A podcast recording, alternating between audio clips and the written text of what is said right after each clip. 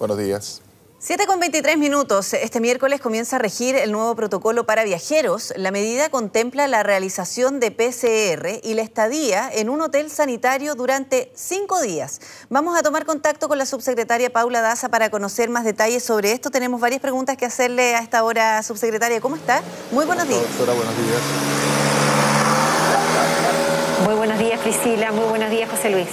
Bueno, primero partamos por esto que estábamos anunciando y que por supuesto es una de las medidas que llamó la atención en uno de los últimos informes que entregó la autoridad sanitaria y que tiene que ver precisamente con estos hoteles que van a eh, correr, los gastos van a correr por parte de las personas que ingresen al país. Cuéntenos un poco de eso. Sí, bueno, primero que nada decirles que nosotros desde hace varios meses hemos ido restringiendo las medidas del punto de vista para la entrada a nuestro país con protocolos de PCR negativo, cuarentena de 10 días y obviamente eh, PCR en el aeropuerto en forma aleatoria y aislamiento en residencias y aquellos casos positivos. Desde mañana eh, hemos tomado una medida más estricta aún que eh, todas las personas que ingresen a Chile, independientemente del lugar que entren, Quiero recordar que las fronteras están cerradas salvo el aeropuerto Arturo Merino Benítez, por lo tanto eh, solamente pueden entrar eh, extranjeros a través del aeropuerto, pero a través de todo el país las personas que entren a Chile, chilenos, extranjeros, extranjeros residentes en Chile, tienen que venir con una PCR negativa, pero además van a tener que quedarse cinco días en un hotel transitorio eh, porque durante ese periodo se le va a hacer una PCR, esa PCR va, si sale negativa, obviamente a los cinco días pueden salir del hotel transitorio y terminar su cuarentena de 10 días en su domicilio. Eh, quiero decir también que las personas que obviamente salen positivas durante este examen tienen que trasladarse a una residencia sanitaria y realizar el aislamiento en una residencia sanitaria los 10 días correspondientes. Esto es para hacer una, buena vigilancia y obviamente por en caso de que hayan personas que se hubieran contagiado dos días previos a la llegada al país o durante el viaje, tener esos cinco días de aislamiento para asegurar eh, eh, evitar los contagios dentro de nuestro país. Doctora, eh, el aumento explosivo de casos que hemos visto durante el último mes, me atrevería a decir, ha sido mm. más explosivo, y además que atacando muy fuertemente a personas de mediana edad, porque tenemos una alta cantidad de población eh, de sobre 60 años que ya está vacunada incluso con la segunda dosis. Entonces, uno desde la ignorancia, yo no soy científico, pero uno desde el sentido común podría pensar de que hay una variante que está predominando, que es distinta a la que nos atacó el año pasado. ¿Qué evidencia tiene usted al respecto? Bueno, aquí eh, todavía uno no puede, uno puede tener hipótesis, ¿cierto? Pero no puede tener una, una, certeza de qué es lo que nos ha producido este aumento importante de número de casos. Hay una serie de cosas, obviamente, durante el verano eh, la, gente nos tendemos a relajar, eh, volvemos a nuestras actividades y eso hace que nos reencontremos, pero también, obviamente, la circulación, posiblemente nuevas variantes, puede estar influyendo en los casos. ¿Qué certeza tenemos nosotros en este momento? Nosotros desde hace varios meses atrás estamos testeando en forma aleatoria a las personas en el aeropuerto. Hemos testeado más de 45 mil personas en el aeropuerto. De esas, de esas personas testeadas, un 0,8 han salido positivas, o sea, aproximadamente un poco más de 380 personas.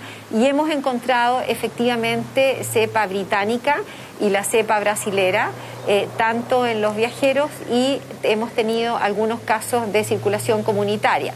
Ahora, si eso es la causa del aumento del número de casos, nosotros no lo podemos decir en este momento. Sí podemos decir que sabemos que las medidas preventivas eh, independientemente de la cepa, de la variante, es lo que es más efectivo para controlar la pandemia. Y es por eso que obviamente estamos fortaleciendo todas las medidas preventivas, las hemos venido diciendo. Y lo otro también es importante decir que sí hemos llevado una campaña de vacunación exitosa, pero no vamos a ver resultados hasta que no tengamos un porcentaje importante de la población vacunada con las dos dosis, es decir, hasta que no tengamos un 70, un 75% de la población vacunada y eso no va a ser hasta fines de junio de este año. Subsecretaria, si todavía no está claro qué fue lo que provocó esta explosión de número de contagios en nuestro país, ¿qué certezas hay de que a mediados de mayo el panorama va a ser distinto? Porque si se está tomando, se todavía se está debatiendo sobre esta mm, eh, situación de cambiar las elecciones eh, de abril para mayo, ¿Cuáles son las certezas que tienen ustedes que efectivamente el panorama va a ser diferente y vamos a estar mejor? A ver, nosotros vamos haciendo un seguimiento eh, todos los días de una serie de medidas y de variables eh, para poder ir viendo la evolución de la pandemia. Y es por eso que nos adelantamos en febrero y creamos un plan marzo porque sabíamos que podía producirse este efecto importante fortaleciendo todas las estrategias de salud pública y también del punto de vista del número de camas. Eh, y hoy día sí eh, sabemos que tenemos más del 90% de la población eh, en cuarentena, particularmente los fines de semana. Hoy día tenemos más de 16 millones de chilenos en cuarentena, que sabemos que sí la restricción de la movilidad, sabemos que sí la restricción de la interacción de las personas tiene un efecto en, en la disminución del número de contagios. También es importante decir que eh, estamos fortaleciendo el testeo. Hoy día estamos haciendo más de 75 mil exámenes al día para encontrar los casos positivos. Por lo tanto, aprovecho del llamado de que las personas, si tienen síntomas o si han estado en contacto con alguien que está positivo, la importancia de testearse. Porque en la medida que nos sigamos testeando en forma muy importante, vamos a poder aislarnos y esperamos que todas estas medidas que estamos tomando, las cuarentenas, el fortalecimiento del, del, testeo, de la trazabilidad, el aislamiento en residencias sanitarias y también, obviamente, eh, un, fortalecimiento también de las camas críticas nos va a permitir eh, tener, esperamos, en mayo una situación favorable. Pero depende de todas estas medidas que estamos tomando hoy día, que son bastante duras y que también tienen efectos negativos importantes.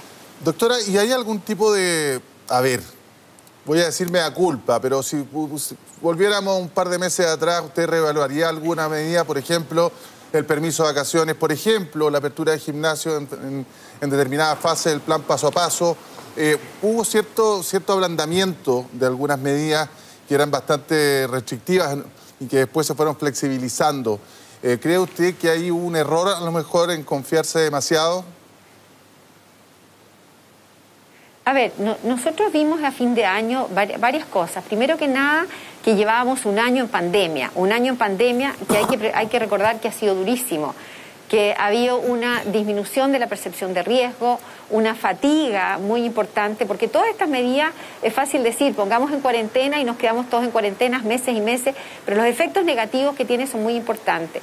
Lo segundo es la respuesta de la población a estas medidas tan duras que estamos implementando. Y vimos que a fin de año, eh, esto fue una conversación que además tuvimos con el Consejo Asesor, yo lo conversé personalmente con ellos, la posibilidad de darle más libertades a las personas para que durante el verano pudieran salir. Y, una de las medidas importantes, porque estábamos viendo que las personas estaban saliendo, el tener un permiso que nos permitía primero que nada conocer el destino de las personas y de esa manera fortalecer las estrategias hacia donde las personas se destinaban. Por otro lado, quiero recordar que era un permiso para la persona durante todo el verano. No podía existir un desplazamiento permanente, sino que un permiso a un lugar no podía desplazarse dentro de, región. Había una serie de restricciones dentro del permiso que obviamente nos permitía dar eh, cierta eh, seguridad al punto de vista de control. Eh, pero, pero obviamente tenemos que pensar que aquí hay una serie de cosas que las personas se cansan, el verano produce mayor relajamiento, nosotros hicimos mucho esfuerzo en mantener las medidas sanitarias, pero tenemos que seguir fortaleciendo estas medidas porque sabemos que es lo más importante. Sabemos que lo más importante es mantener las medidas de autocuidado y es lo único que nosotros hoy día tenemos de vacuna para poder cuidarnos. Eh, produce fatiga, sí, el, encerrarse produce mucha fatiga y por lo tanto no podemos mantener estas medidas prolongadas durante mucho tiempo. Subsecretaria, eh, sabemos ya, y ustedes los han informado, que se van a disponer cordones sanitarios en eh, distintos lugares para evitar el desplazamiento, pensando en, la, en el fin de semana, por, por, Semana Santa. Pero también le quiero preguntar si está sobre la mesa suspender nuevamente los permisos de desplazamiento general, como ocurrió el fin de semana pasado. Bueno, ustedes vieron que el fin de semana tuvimos una suspensión del, permiso, eso fue positivo desde el punto de vista de la disminución de la movilidad, pero también las personas de repente tienen situaciones particulares que tienen que realizar y no se pudieron realizar, consultas al doctor, eh, exámenes que tuvieron que suspenderse, una serie de cosas que obviamente también tienen un impacto negativo. Eh, las personas el fin de semana eh, son tres días pero las, comunas que están en cuarentena, las personas tienen dos permisos para toda la semana, de lunes a domingo. Por lo tanto, si las personas piden esos dos permisos de lunes a viernes, no pueden pedir un permiso durante el fin de semana. Entonces, todas las comunas que están en cuarentena van a tener solamente dos permisos durante estos siete días. Eso quiero recordar. No, se va a suspender el... que los cordones sanitarios... ¿No se va a suspender el permiso de la, las comunas general? El, permiso de aplazamiento general está para las comunas en cuarentena, eh, que es de lunes a domingo y se puede usar durante la semana. Y si se ocupan durante la semana esos dos permisos, no hay permiso para el fin de semana. Sí, pero le estoy preguntando, subsecretaria, para que quede bien claro, lo que ocurrió el fin de semana pasado, cuando se suspendió este permiso que se obtiene a través de comisaría virtual para desplazamiento general, ¿está todavía la posibilidad de que se aplique, por ejemplo, para el próximo fin de semana o no? ¿O ya está descartado? Ese, ese permiso que se dio el fin de semana pasado era principalmente para las comunas que estaban en transición. Y eso es importante. Las comunas que estaban en transición tenían un permiso para el fin de semana. Por lo tanto, ese permiso todavía está vigente eh, para las comunas que están en transición, eh, pero para las comunas que están en cuarentena eh, va a mantenerse estos dos permisos para uno de estos, para cualquiera de estos siete Subsecretaria, es que le estoy preguntando por el permiso que se suspendió, ese que no se podía obtener, ni siquiera aunque yo haya tenido la posibilidad de tener un permiso, el que no podíamos obtener a través de comisaría virtual. Había otro tipo de permisos, pero el de desplazamiento general, para ir a comprar, por ejemplo, alimentos. de hecho, algunos locatarios tuvieron que hacerlo a través del delivery. ¿Eso se podría aplicar este fin de semana o está descartado?